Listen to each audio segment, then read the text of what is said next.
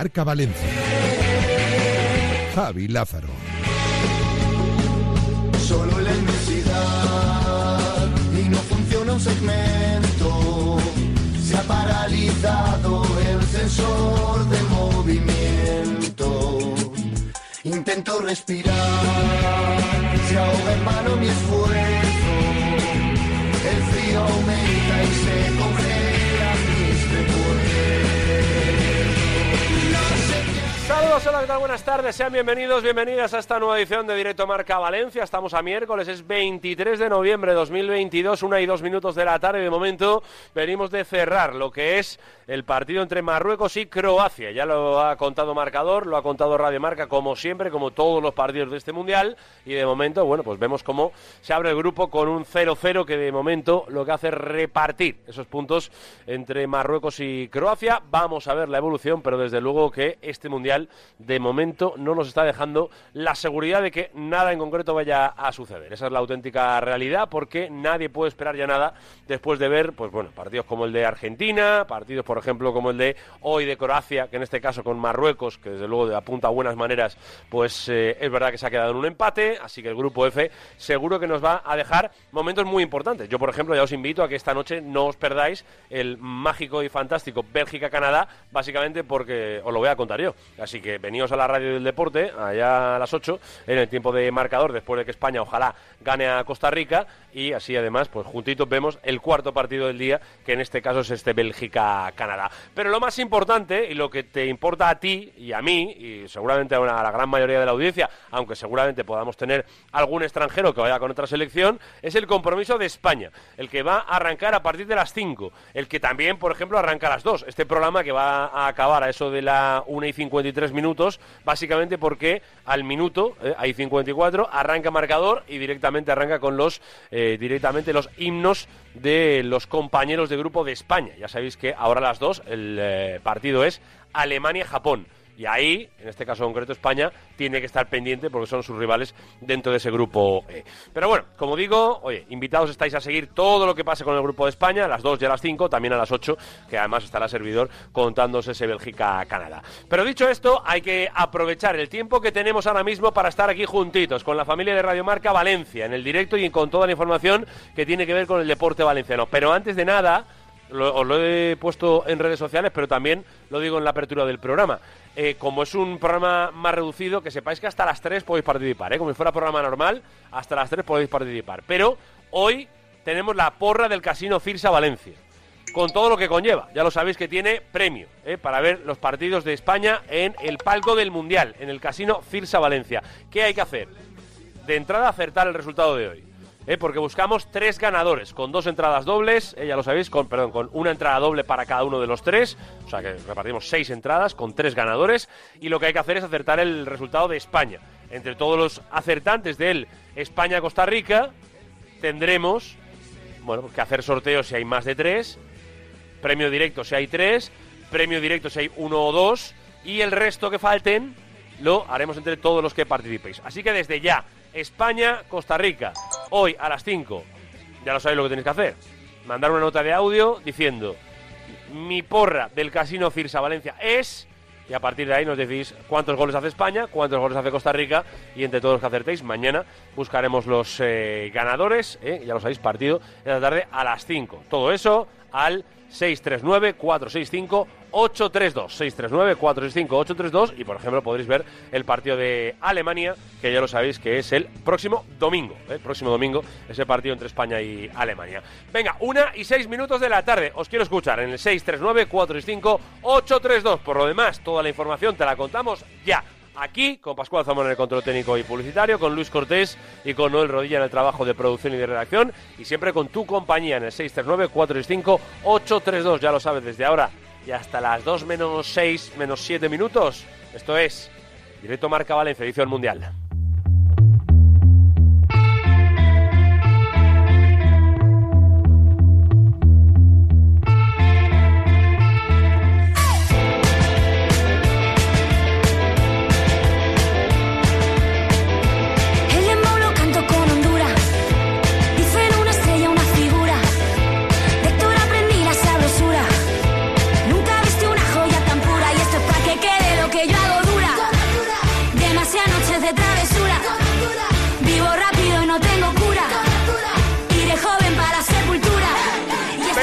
Minutos, ¿eh? que dentro de nada os escuchamos. Por supuesto que sí, es verdad que de normal, ¿no? En la previa del partido de España, en una situación lógica y bueno, y sobre todo si por ejemplo Gallá continuase dentro de la convocatoria de la selección, seguramente podríamos hablar de cosas diferentes. Pero hoy, la verdad, mirar al partido de la selección es mirar poquito, poquito, poquito a lo que es directamente eh, el papel del Valencia dentro de la selección. Es verdad que sí que podemos quedarnos con un detalle que comentaba ayer el seleccionador, que yo creo que, bueno, por lo menos debe dejar tranquilo al valencianista, que es que Guillamón, por mucho que esté entrando al margen, por mucho que esté, eh, digamos, entre algodones, eh, sí que tenemos claro que está bien.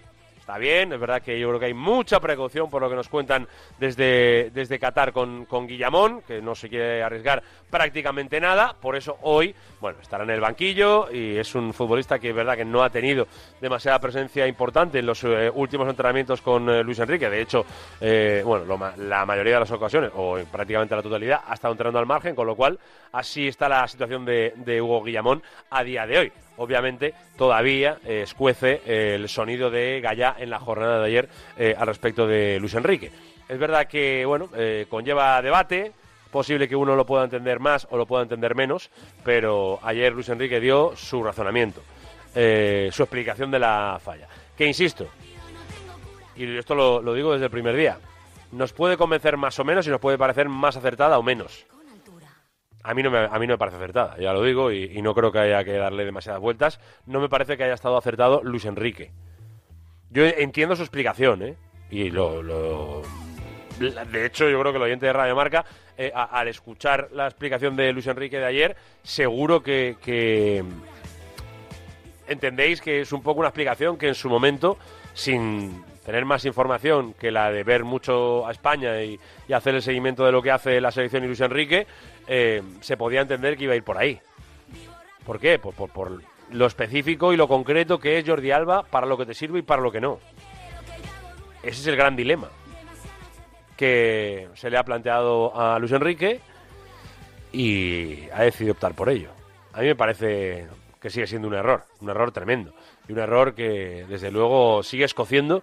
Y además me llama mucho la atención porque eh, en Valencia no les cuece solo a Gallá ni al entorno de Gallá. Tengo una percepción de que es general. ¿eh? Eh, hay muchísimo seguidor del Valencia que le ha dado un palo tremendo esto de, de Gallá y que le ha dejado ahí con... con- no, no voy a decir que con menos ganas de Mundial, porque yo creo que no, pero que seguramente esa excitación con la que estábamos eh, arrancando, pues eh, es posible que mm, la haya frenado un poco. Luego, pues nos vendremos arriba, sobre todo si las cosas van bien y todo esto con España, pero de entrada, desde luego, nos ha puesto un poco el freno de mano. ¿eh? Hemos derrapado así un poquillo, ¿eh? vamos directos a, la línea de meta casi y hemos derrapado un poquillo, pero bueno, a ver si retomamos un poco el, camino, nos volvemos a, a ilusionar ante una situación que desde luego no es la que uno esperaba, ¿eh? cuando sobre todo prácticamente hace 10 días todo eran alegrías con la convocatoria tanto de Hugo Guillamón como de José Luis Gallá. Hoy a las 5 juega España y no va a jugar ni uno ni otro, desgraciadamente. Esa es la realidad con la que nos encontramos y es la realidad que hay que aceptar. Y ya está. Y de hecho es que no quiero hablar demasiado más de España porque la sintonía de Radio Marca, eh, estamos hablando muchísimo durante todo el día y la previa del partido además no conlleva a prácticamente ningún futbolista del Valencia, con lo cual pues así lo tenemos. A las 5 juega España, a ganar, a escucharlo en Radio Marca y a disfrutar ojalá de la primera victoria y los primeros tres puntos del equipo de Luis Enrique. Venga, antes de ir con más cosas del Valencia Club de Fútbol, que hay que escuchar un montón de sonidos, por ejemplo a Marfengo, hay que escuchar a Javier Solís, y hay que hablar de más cosas. eh, antes, venga, mensajes, porque hoy es día de porra. Hoy es día de porra del Casino Cirsa Valencia. Hoy es día de 639-465-832. Buenos días, gente. Buenos días. Maxi otra vez de la cañada. Maxi, ¿qué pasó? Mi porra Casino Cirsa Valencia para España-Costa Rica es España 3, Costa Rica 1. 3-1. Y ojito a Maxi que acertó el otro día, ¿eh? es de los Buenos ganadores. días, Radio Marca, pasa, familia. Dani? Aquí Dani de Benaguacil. ¿Cómo vas? Mi porra, eh, el Casino Cirsa Valencia es uno a uno. No sé, no tengo hoy buenas sensaciones, Javi. No sé, igual me equivoco, pero no tengo buenas sensaciones. Y por cierto, a ver si, si el Valencia ficha algo este mercado de invierno y Peter Lin se estira algo. Porque Ay, si ay, no, ay. este hombre, ¿qué, qué se piensa? ¿Que se los va a llevar al otro mundo?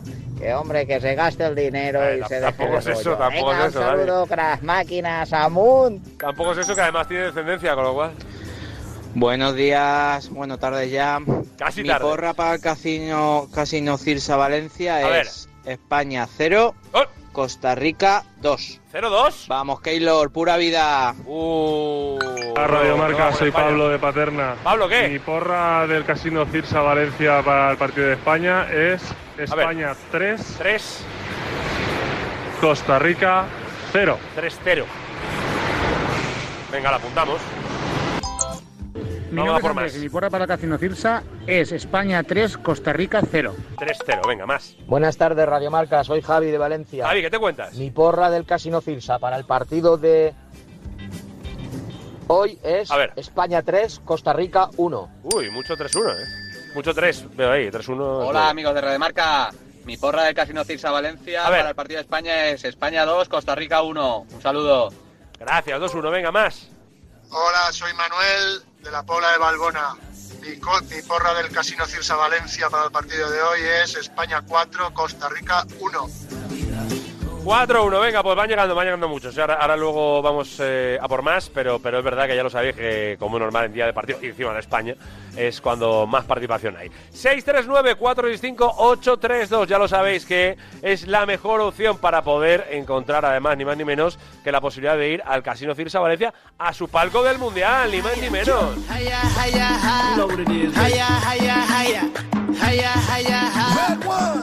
Y es que arranca el Mundial para España y esto es una auténtica locura en el 639-465-822. ¿Por qué? Porque todo el mundo quiere estar en el palco del Mundial que organiza el Casino Cirsa Valencia y para eso, por ejemplo, tienes tres vías abiertas si aciertas directamente la porra de hoy. Tienes que decirnos en el 639-465-832 pues el resultado de España-Costa Rica. ¿Qué pasa si ganas? Y además si eres uno de los afortunados que tienes esos tres entradas dobles, pues que vas a estar, por ejemplo, el próximo domingo en el partido ante Alemania en ese pedazo de palco del Mundial. Pantalla gigante y además lo vas a tener con la posibilidad de poder, oye, beber y comer a la mil maravillas con tu...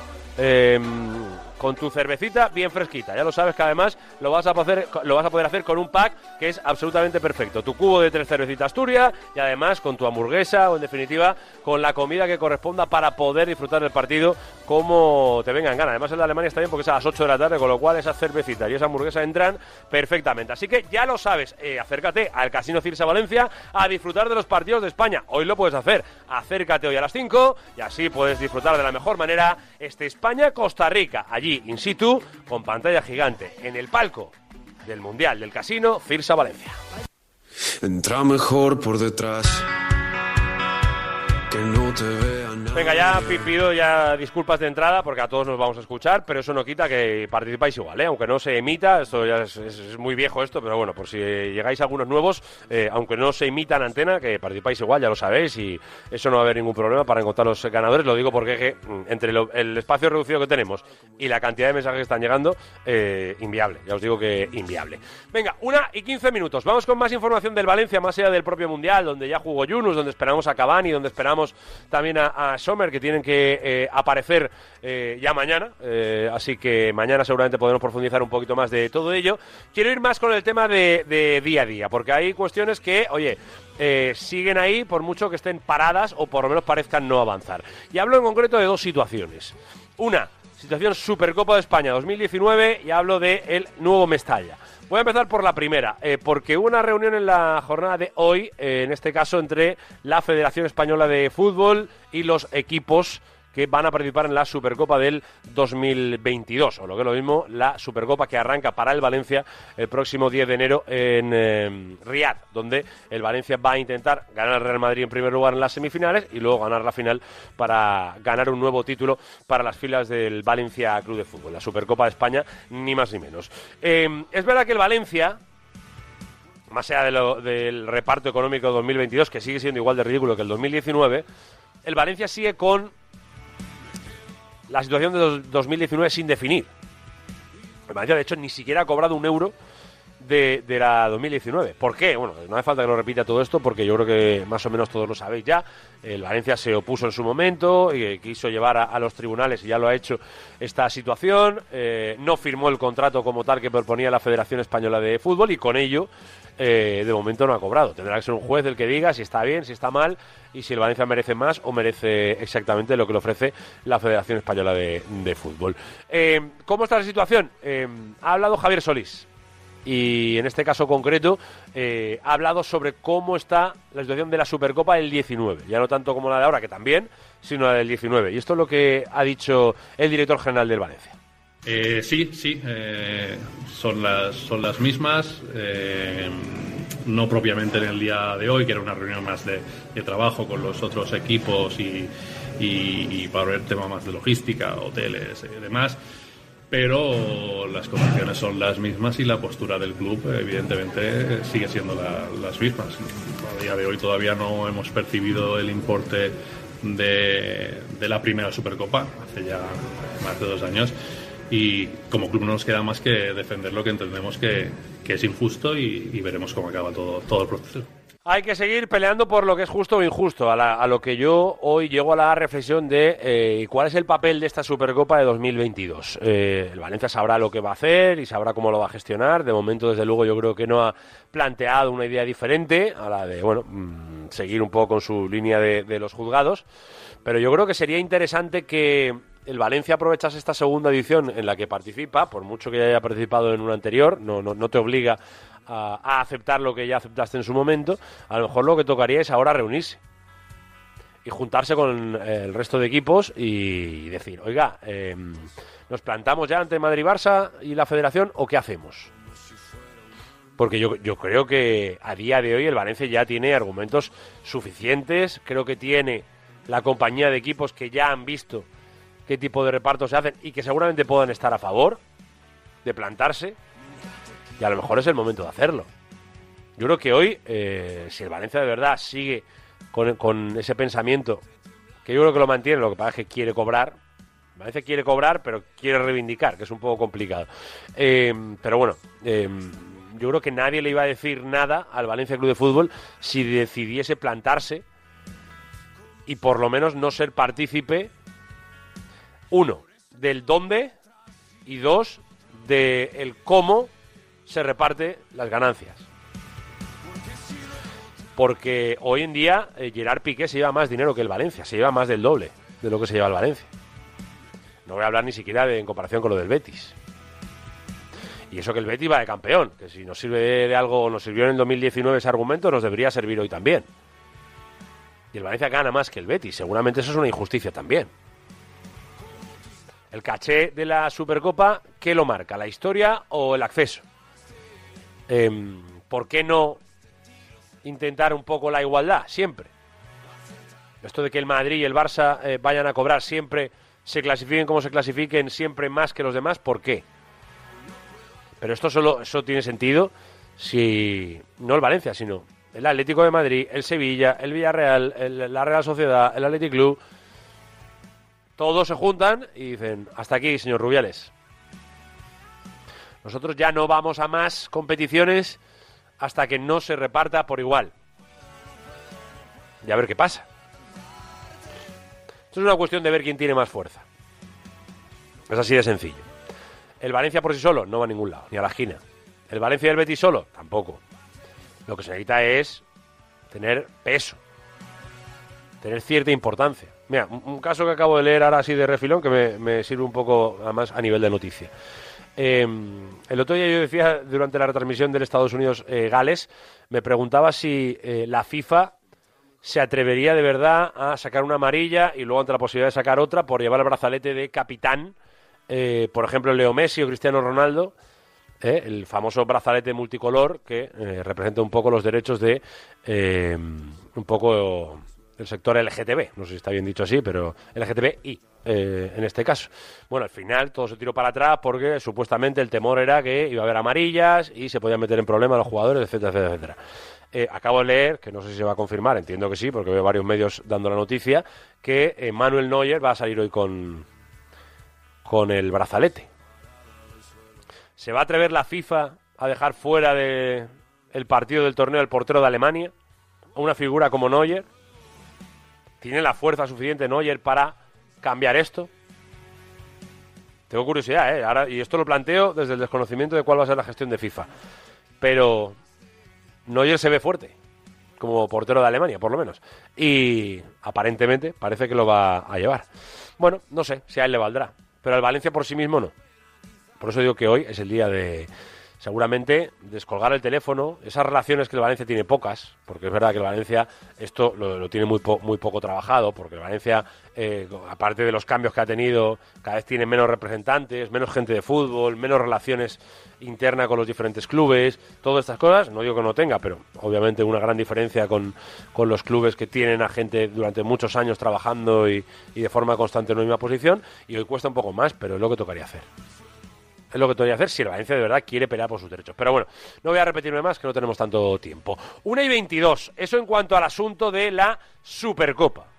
En cuanto al nuevo Mestalla, tampoco me voy a prolongar mucho porque esto es verdad que es hablar mm, por no callar que diría aquel o bueno, hablar de intenciones, pero no es precisamente la persona que sabe más de la materia. Porque mientras en Valencia estamos con el debate y con la historia y con la pelea y, todavía está el culebrón montado y aquí nadie lo soluciona, ni los políticos, ni el Valencia Club de Fútbol, ni el convenio de por parte del ayuntamiento está preparado, ni el Valencia ha hecho andar el proyecto, o sea que aquí parece que no hay nadie, ninguno de los dos lo quiere hacer, esa es la verdad, pero lo digo así de claro, ¿eh? Ni los políticos quieren, ni el Valencia quiere. Es lo que están demostrando en las últimas fechas, la verdad. Es la sensación que tenemos todos y que todo, cuanto más se acerquen las elecciones, seguramente vamos a ver algo de velocidad en el tema. Es la sensación que tiene Servidón, por lo menos. Pero alguien que vive en una burbuja es Mark Fenwick. Porque para él las cosas, a él le dicen haz y él hace. eh, prepara, prepara. eh, un nuevo, uno nuevo. eh, otro diseño, otro diseño. ah, otra factura, otra factura. Eso es lo que está haciendo ahora mismo el. el- en este caso, el, el hombre que ha diseñado los eh, entre tres y cuatro proyectos, podemos decir más cuatro que tres, que ha tenido el nuevo, el nuevo Mestalla. Eh, ha pasado hace un ratito con los compañeros de Radio Estadio, de los compañeros de, de Onda Cero, y ha hablado de cómo está la situación del Valencia. Yo creo que, insisto, ¿eh? en la introducción, hay que cogerlo con pinzas porque él es el arquitecto, o sea, él al final es el que diseña, el que hace, y el que, pero no se encarga ni de los derechos, ni de los papeles, ni de ates, ni de historias. Pero esto es Mark Fenwick, hablando con los compañeros de Radio Estadio. No, nosotros estamos, como yo he dicho, estamos preparados eh, para empezar cuando el club y el ayuntamiento y todo se resuelva co- correctamente, pero vamos, nosotros estamos ya preparados cuando, cuando quieran y ojalá el año que viene se puedan empezar las obras, ojalá, vamos, eso escapa nuestra, eh, nuestro, eh, digamos, eh, poder, digamos, o sea, no está en nuestras manos, pero vamos, eh, yo creo que la intención ojalá es poder empezar el año que viene. Empezar el año que viene. ¿Y qué le decimos al señor Fenwick? ¿Que sí? Pero el señor Fenwick ha llamado a, a Alejún. Es la siguiente pregunta que habría que hacerle. Me encantaría, por cierto, entrevistar a Fenwick. Vamos a ver si lo conseguimos. Pero esa pregunta, la siguiente es... ¿Pero eh, eh, usted cree que el año que viene porque usted lo cree o porque se lo han dicho del Valencia? Porque ya saben que el año que viene van a tener permisos y opciones de poder hacerlo. ¿O es porque cree que en tiempo podrían empezar? Creo que esa es la pregunta que todo que corresponde. Yo, desde luego, lo pongo en cuarentena, eso ya lo digo claramente, porque que lo diga el que lo ha diseñado no es igual que si lo dijera ni eh, la vicealcaldesa de Valencia, ni tampoco si lo dijera la presidenta del Valencia. Esa es la, esa es la verdad. Así que mm, con eso hay que quedarse. Con las intenciones de alguien que, bueno, aparentemente viene a decir que el proyecto podría estar para. Pero eso no quiere decir que se vaya a hacer. Esa es la, la verdad. Pero bueno, 1 y 25. Venga, vamos con mensajes. Ya lo sabéis, como siempre, que en el Valencia todas estas cosas son piano, piano y lentito, ¿eh? Lentito, paso a paso. Y, y bueno, también depende de las intenciones que haya, que de momento muchas, muchas no parecen haber. Venga, 1 y 26, mensajes 639-465-832. El WhatsApp de Radio Marca Valencia. Vamos. Venga, buscamos resultado de España. A ver. Buenos días, Radio Marca. Buenos Mi días. nombre es Payball de Valencia. Mi porra Vamos, del Payball. Casino Cirsa para el partido de hoy de España es España 2, Costa Rica 0. Luis Enrique fuera ya. Hola Radio Marca, soy Javi del Puig y mi porra para el Casino Cirsa Valencia es de España 3, Costa Rica 0. Mi porra del Casino Cirsa para el España-Costa Rica es 1 a 0 a favor de España. 1 a 0. 1-0. Hola, Radio Marca, aquí Javi de Paiporta. Mi porra de Casino Cirsa Valencia, España 1, Costa Rica 3. Amun.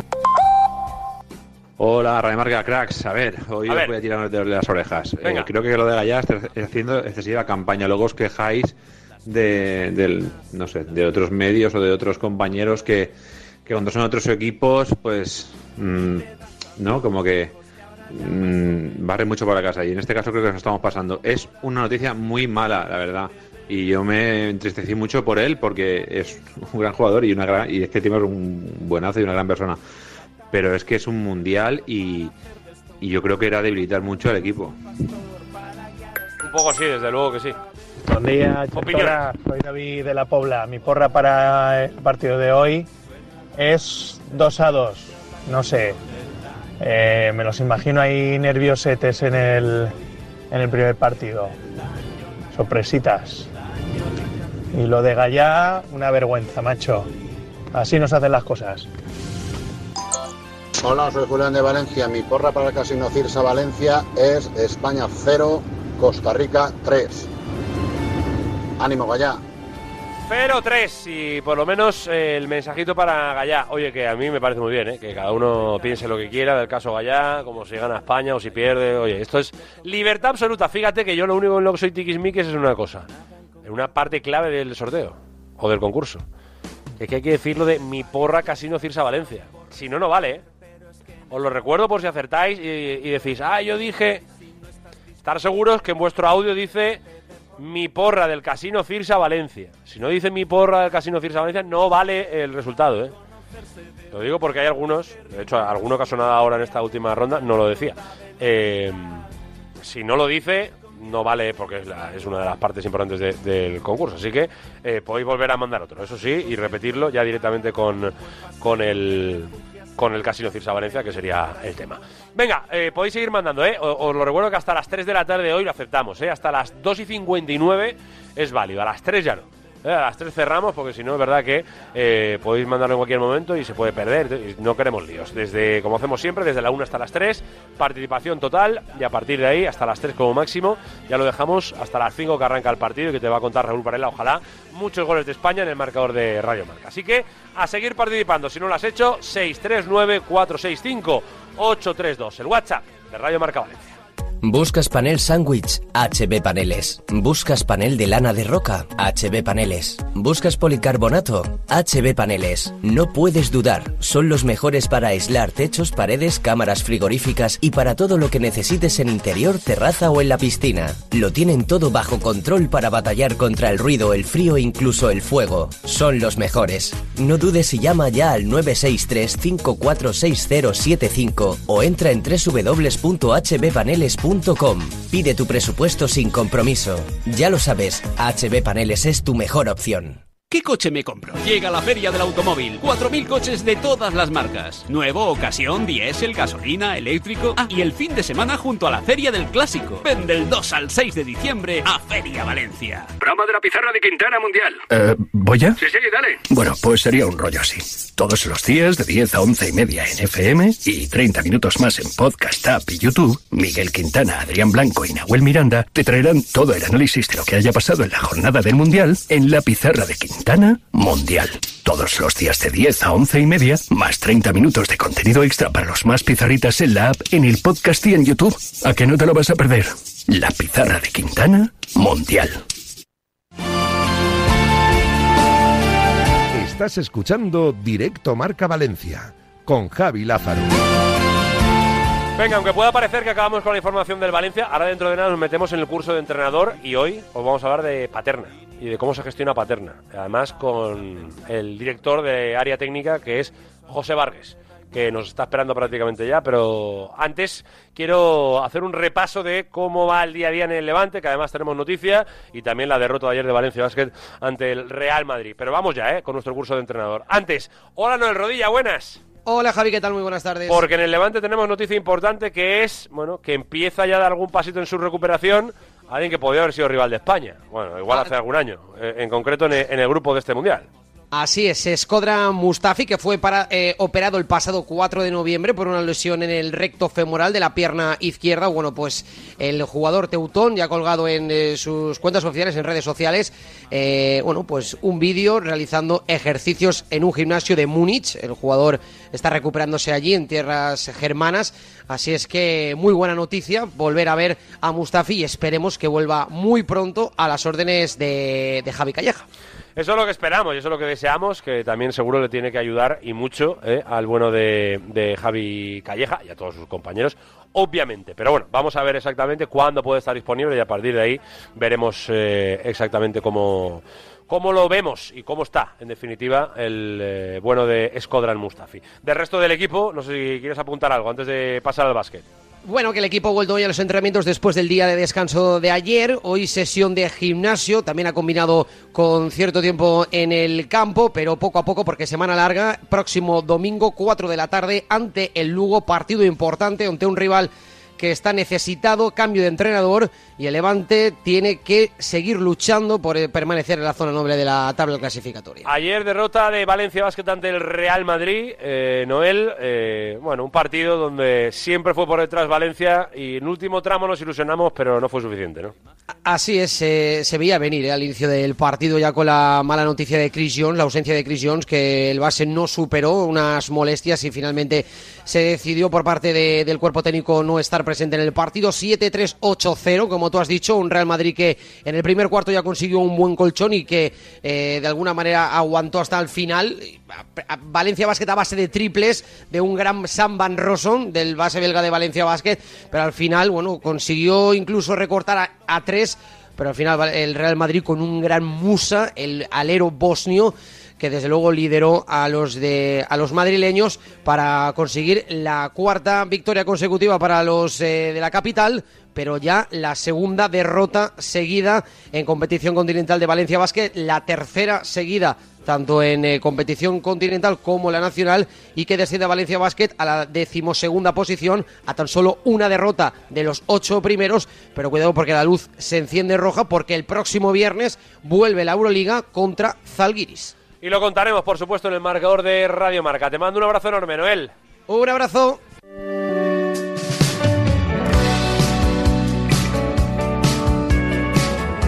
Venga, es miércoles y llega el momento de meternos de lleno en nuestro curso de entrenador, por supuesto, con nuestro profesor de cabecera, y eso no va a cambiar nunca, con nuestro Kino García. Hola, Kino, buenas. ¿Qué tal, Javi? ¿Qué pasa? ¿Cómo estás? ¿Estás disfrutando del Mundial o qué? Sí, bueno, aparte hoy empieza ya la Oh. de España, así que, que expectantes. A ver ¿Qué, va a hacer. España? ¿Qué va a hacer España? Venga, pa- pa- para empezar, rápido, rápido, rápido, Kino, ¿qué va a hacer España? Una sorpresa como Argentina ayer con Arabia. O sea que- No, no, no, por favor, no, por favor. Espe- esperemos que con España se cumplan los pronósticos, ¿no? Que es un poco lo, lo- Efectivamente, lo que deseamos. Y que sí, hombre.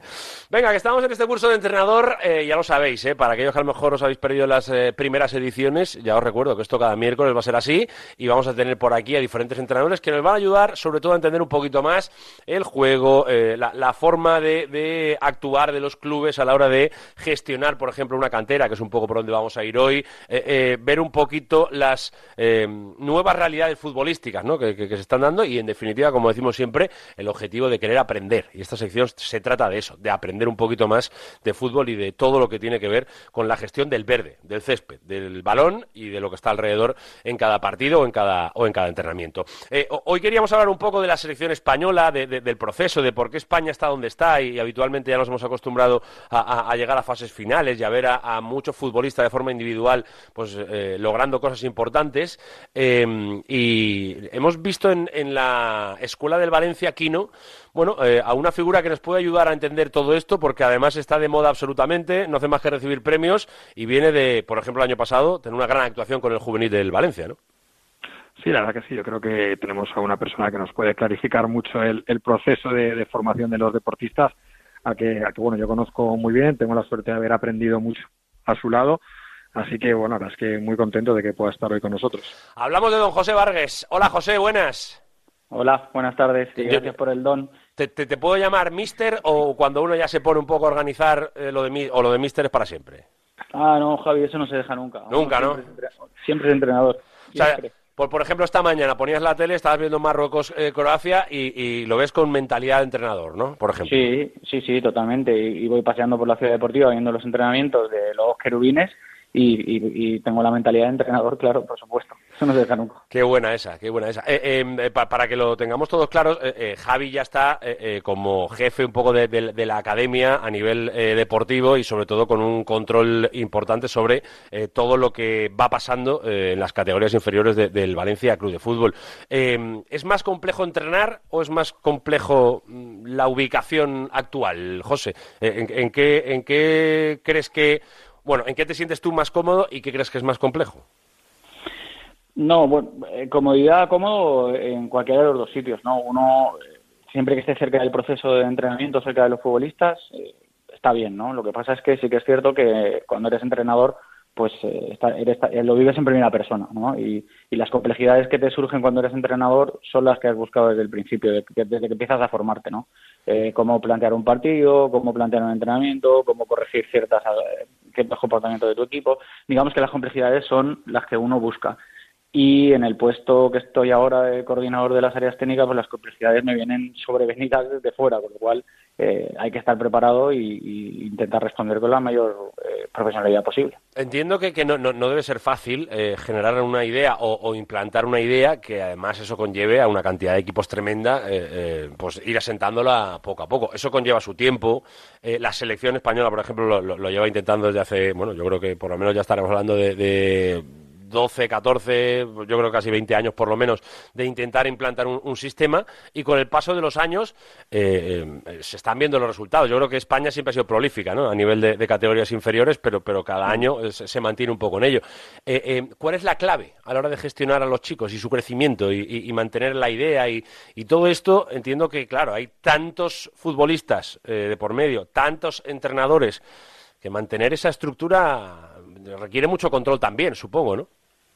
Sí, sí, requiere mucho control. También es cierto que, tenemos la suerte de que contamos con muy buenos profesionales, que afortunadamente la gente quiere trabajar en el Valencia, igual que los jugadores quieren jugar en el Valencia, la gente quiere trabajar en el Valencia, la gente profesional de los técnicos de esto quieren trabajar. Y, bueno, eh, más o menos tenemos una identidad definida, queremos trasladar lo que es un poco el, aficionado valencianista, eh, es como si, los, como si cada uno de nosotros fuera un aficionado y, y quisiera ver en el equipo lo que quiere ver el aficionado en Mestalla y bueno, pues eso eh, con mucha formación, como tú dices, con paciencia, sabiendo que los resultados no los vas a tener eh, si empiezas el lunes, el domingo, sino que si empiezas el lunes seguramente vas a tener que van a tener que pasar unos cuantos años de con unos cuantos lunes de más para que empieces a ver los resultados. Teniéndolo claro eso desde el primer día y, bueno, pues la gente que está trabajando con nosotros, pues muy atenta a las formaciones, muy atenta a cualquier eh, observación que le tenemos que hacer y bueno, pues pues eso, continuamente revisando y, revisando lo que está pasando en los campos y trasladándoselo en, forma de, formación o de charlas a los entrenadores. Eh, eh, os voy a hacer una pregunta a cada uno que, va un poco con el mismo trasfondo. Eh, en primer lugar, Kino, al respecto de esa organización, yo siempre me pregunto quién debe decidir la manera de. Eh, esto, esto no, es fácil, pero entiendo, no sé si debe ser el director deportivo eh, eh, del primer equipo o en definitiva del club, si tiene que ser el jefe, por ejemplo, de áreas técnicas, que es José, por ejemplo, dentro de lo que es la escuela del Valencia. ¿Quién crees que debe implantar un poco o, la toma de decisión primera de, hacia dónde quiere ir el club, ¿no? hacia dónde se debe jugar? ¿Tú qué, lectura haces de eso? ¿Quién crees que debe un poco poner la base real de todo lo que va a venir después? A ver, eh, yo por un lado, primero lo que decía antes José, ¿no? Uno siempre es entrenador y cuando ha sido entrenador, eh, cuando ve un entrenamiento, ve algo, efectivamente lo ve desde esa perspectiva. El problema respecto a la pregunta que tú dices es que eh, cuando somos entrenadores muchas veces pues queremos implantar la, idea que nosotros tenemos de manera individual en nuestros equipos. Pero claro, al estar perteneciendo, a, en este caso, a una estructura tan grande como el Valencia, el entrenador a veces tiene que ser consciente que el club es, es más grande que, que la propia idea a veces, ¿no? Entonces yo creo que, que, la manera de jugar o cuáles son los objetivos que se tienen eh, deben, deben estar, obviamente, eh, si se pueden consensuar mejor, pero deben estar guiados desde, en este caso, pues la figura de, de José, o luego ya dentro de cada área. ¿Por qué? Porque al final el objetivo de, del, como club es que esos jugadores puedan ir desarrollándose con una idea para que en un futuro eh, puedan dar ese salto que sabemos que es muy difícil, ¿no? al equipo profesional o al filial o como el año pasado, eh, José, el División de Honor, que, que, son como los tres equipos eh, estrella ¿no? en, este caso. Entonces, es importante que el entrenador entienda cuál es eh, la filosofía que tiene el club, se adapte a ella y que obviamente en el día a día el entrenador va a ser el que guía a esos jugadores, el que decida el once, el que pueda dar esos matices, esos detalles para que cada jugador cuando pase por cada entrenador pueda crecer, pero la idea general tiene que venir dada, entiendo yo, desde la, desde la estructura coordinativa del club, porque si no, imagínate si un jugador eh, que tú quieres que lleve un equipo cada año eh, tiene unas ideas completamente diferentes, no estás haciendo el favor que tú quieres a ese futbolista de, para llegar a un equipo. Obviamente va a haber matices, si no es igual una Levin con infantil, con cadete, y cada entrenador es distinto. Pero la idea general yo creo que tiene que, venir guiada y el entrenador tiene que ser consciente que es un trabajador al servicio del jugador y al servicio del club para, para poder formar esos futbolistas y disfrutar, porque al final lo que dice José, la gente quiere trabajar allí, los jugadores quieren jugar allí y normalmente vas a, tener unas herramientas eh, buenísimas, tanto a nivel de materiales y recursos como de, personas, a nivel de cuerpos técnicos y, jugadores. Entonces yo creo que, que tiene que, el entrenador ser consciente que, la idea no va a ser de manera individual decidida por él. Eh, eh, me mire muy bien este desarrollo que, que, que, hace Kino, porque mi pregunta para, para José es una que, a ver, verdad que se ha dado un poco en, la actualidad, digamos, este año en el Valencia, pero me vale para cualquier situación, que es que el primer equipo tenga un cambio de entrenador y tenga un cambio de entrenador, digamos, que cambia la idea futbolística. No quiero entrar en si hablamos de Bordalás o hablamos de Gatuso o si hablamos de Pepe o de Juan. Es lo de menos. Eh, pero cuando hay esos cambios, ¿hasta qué punto lo nota la, estructura global del club? José. Pues, eh, como decía antes Kino, en las últimas etapas de formación que están más, más cercanas al alto rendimiento, pues el Mestalla y los juveniles, ahí sí que es cierto que, algo cambia, algo tenemos que, adquirir de lo que está pasando en el primer equipo y preparar a los futbolistas en, el momento en que tengan que dar ese paso, eh, que, tengan la, mayor certidumbre posible. Pero sí que es cierto que de juveniles para abajo, bueno, pasaría lo mismo un poco con, con, eh, el equipo femenino, ¿no? Eh, quien sea la entrenadora o el entrenador del, del equipo femenino le da una personalidad al equipo que evidentemente el filial y los equipos que están un poquito más cerca de, esa, de ese paso eh, tienen, que, tienen que saberlo. Pero luego de, ahí para abajo, o, de ahí hacia adelante, no, no para abajo, porque no es, no es, una cuestión de arriba y abajo, sino de antes o después, de aquí para, para antes, para los más jóvenes, nosotros tenemos una estructura más o menos eh, fija, una identidad que, pensamos que, que, impregna todo lo que hacemos en la ciudad deportiva y que pensamos que es lo que le gusta al aficionado en Mestalla, que es lo que nos ha dado éxito al Valencia, que son equipos pues bueno, que son equipos muy intensos, que sin balón son muy difíciles de superar, que con balón son equipos muy rápidos, que hacen muchas ocasiones de gol. Lo que ha gustado en Mestalla, lo que ha dado éxito, los entrenadores y los equipos que han, que han tenido éxito en Mestalla, un poco por ahí es por donde nosotros vamos. Y sí que hay un departamento de metodología que sí que lo que hacemos es esa idea de juego y esa idea de entrenamiento la trasladamos un poco a los entrenadores para que más o menos sea una manera similar de trabajar para llegar a ese camino final, que es esa identidad de la que hablaba, que, que, sí que queremos que cuando se vea jugar a los equipos de Valencia se identifiquen no solo por el escudo y por la camiseta, sino también por esa manera de jugar. Eh, eh, quiero plantearos un debate, además de, algo que me eh, he visto esta mañana, lo, digo, una conversación, no sé, pues lo digo porque igual si la habéis visto sabréis, sabéis por dónde voy.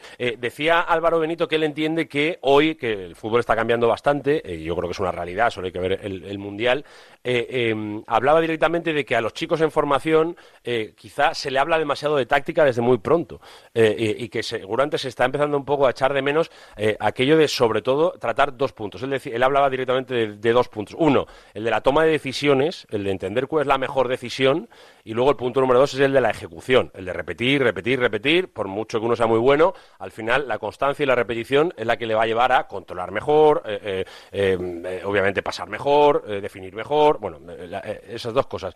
Y hablaban de que quizás se habla demasiado pronto de táctica, de posicionamientos, de, que, eso, ellos decían, y vosotros sabéis más que yo, seguramente luego es más fácil de entender y lo otro es, más difícil de, desarrollar. Eh, ¿Compartís un poco esta idea? ¿No lo veis claro? Eh, ¿Qué opinión os merece un poco la formación actual? Eh, porque es verdad que todos hablamos de que nos falta un poco ese futbolista, o los futbolistas que se están perdiendo son aquellos que son más libres, ¿no? más anárquicos y, y que a lo mejor nos hacían disfrutar más y de ese perfil a lo mejor está perdiendo un poco más.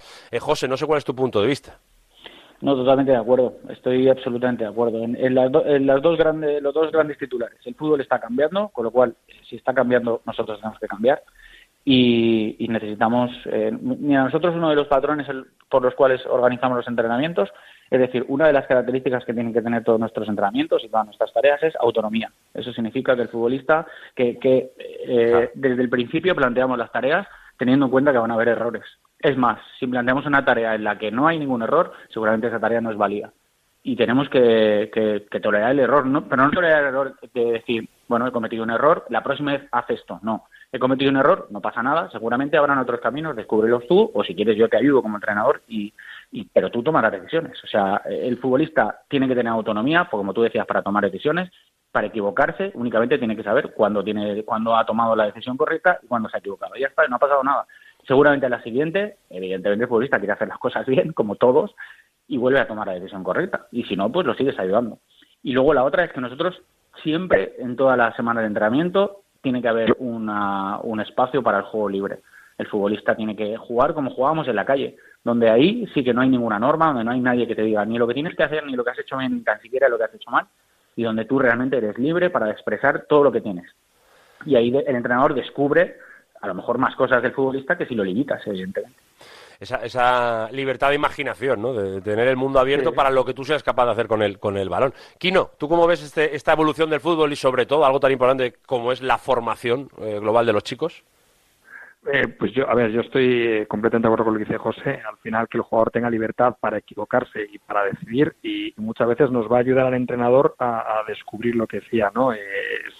a características de un jugador que si le limitamos todo, eh, no va a ser posible. Incluso eh, también tenemos que tener en cuenta que si limitamos mucho, a lo mejor estamos limitando las posibilidades de crecimiento de un jugador en concreto. Por ejemplo, si tenemos un jugador que es muy, muy bueno haciendo situaciones de uno contra uno para generar superioridad y yo le limito que la tarea solo pueda hacer dos toques, pues a lo mejor lo que estoy viendo es ir contra el propio desarrollo de ese jugador en concreto. Entonces tenemos que, ser conscientes, por un lado, cuáles son las características de nuestro jugador y qué, y qué vamos a provocar en las tareas. Yo creo que, que el entrenador a veces tiene que ser un facilitador donde aparezcan las conductas donde el jugador pueda expresar el talento que tienen. Si, si solo nos, nos basamos en organizarlos y ser muy férreos a nivel táctico, que no deja de ser importante, sobre todo en el fútbol profesional, yo creo que en las etapas de formación eh, tenemos que dejar esa autonomía al, futbolista para que decida.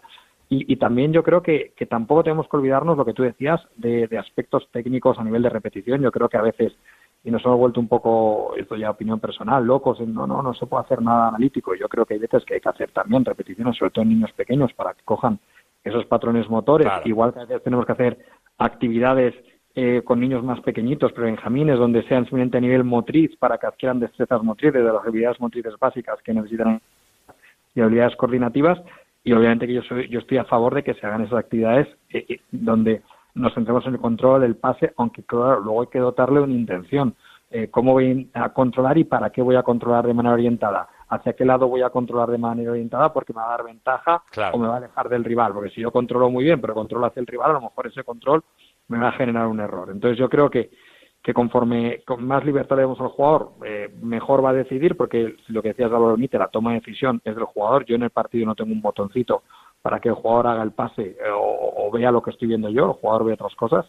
Y si yo le genero escenarios donde las propias tareas, lo que decía José, juego libre, yo me puedo expresar, pues a lo mejor yo voy a poder descubrir talentos dentro de, mi propio equipo. Yo creo que hay que encontrar ese equilibrio entre darle libertad al jugador, entre generar situaciones técnicas donde el jugador pueda, porque claro, si yo tengo un pre no, o es 5 contra 5 ya, pero es que a lo mejor no saben controlar el balón, primero enseñar a controlar y luego al del 5 contra 5 que quieres hacer. Es decir, que a veces creo que tenemos que entender también el, proceso en el que se encuentra el jugador a, nivel madurativo que la verdad es que yo creo que cada vez llegan con más formación. y con esto vamos a acabar, José. Eh, eh, la sensación es que cada vez eh, los que llegan arriba llegan cada vez más preparados, ¿no? Yo, yo, creo que hoy con 17 años el que da el salto que ya parece uno más y, casi no, no se nota. Sí, hay, hay, casos y casos, como siempre, claro. Claro, claro, evidentemente. Igual que hay futbolistas que maduran un poquito más deprisa y son capaces de hacer cosas antes que los demás, eh, pero sí, bueno, lo que, lo que intentamos es que lleguen eh, preparados, que entiendan el juego, que sepan, que, además que, que puedan jugar en cualquier estructura. Eh, hablamos de sistema de juego, de, de incluso bloque bajo, bloque alto, que puedan jugar en cualquier estructura, que, que conozcan, que tengan una, una versión transversal de lo que es el, el, juego y luego, pues, donde les ponga el entrenador que esté en ese momento a cargo del equipo que, que, pues que tengan el máximo desempeño. Eso es realmente el objetivo. Qué importante, ¿eh? dominar el fútbol en, su concepto global, por, por, lo que luego supone cuando uno está dentro del campo, entender lo que requiere, tanto lo tuyo como lo de tu compañero, como la capacidad de eh, eh, cubrir algún error, algún espacio que se ha quedado cuando lo toca, bueno, ese tipo de situaciones de aquellos que leen y entienden el fútbol desde dentro, por mucho que sea su situación o no, o su, su, posición en el campo o la de incluso algún compañero. Todo es importante, desde luego, desde luego que sí. Pues vamos a dejarlo aquí. A mí se me ha hecho corto, es verdad, que estamos en pleno mundial. A ver si a lo mejor entre unos mesecillos podemos repetir, José, ¿eh? y hacemos ahí una, una, cosa un poquito más amplia, pero desde luego te lo agradecemos un montón. Hoy que juega España, que nos expliques cómo se gestiona una cantera o, en definitiva, un poco cuáles son las líneas yo, sé que esto conlleva seguramente un análisis mucho mayor, pero por lo menos unas líneas básicas de, unos mínimos de, cómo se debe gestionar hoy la, cantera que nos viene y que está llegando ya, hoy en día. José, que te mando un abrazo muy grande, que te doy la enhorabuena por los premios que te han ido cayendo últimamente, eh, que además han sido varios, eh, y, que vaya todo muy bien esta temporada, desde luego que sí. Bueno, yo los premios solo he ido a recogerlos, ¿eh? recibirlos los recibimos todos, para que soy el que los recoge. Pero te lo agradezco en cualquier caso.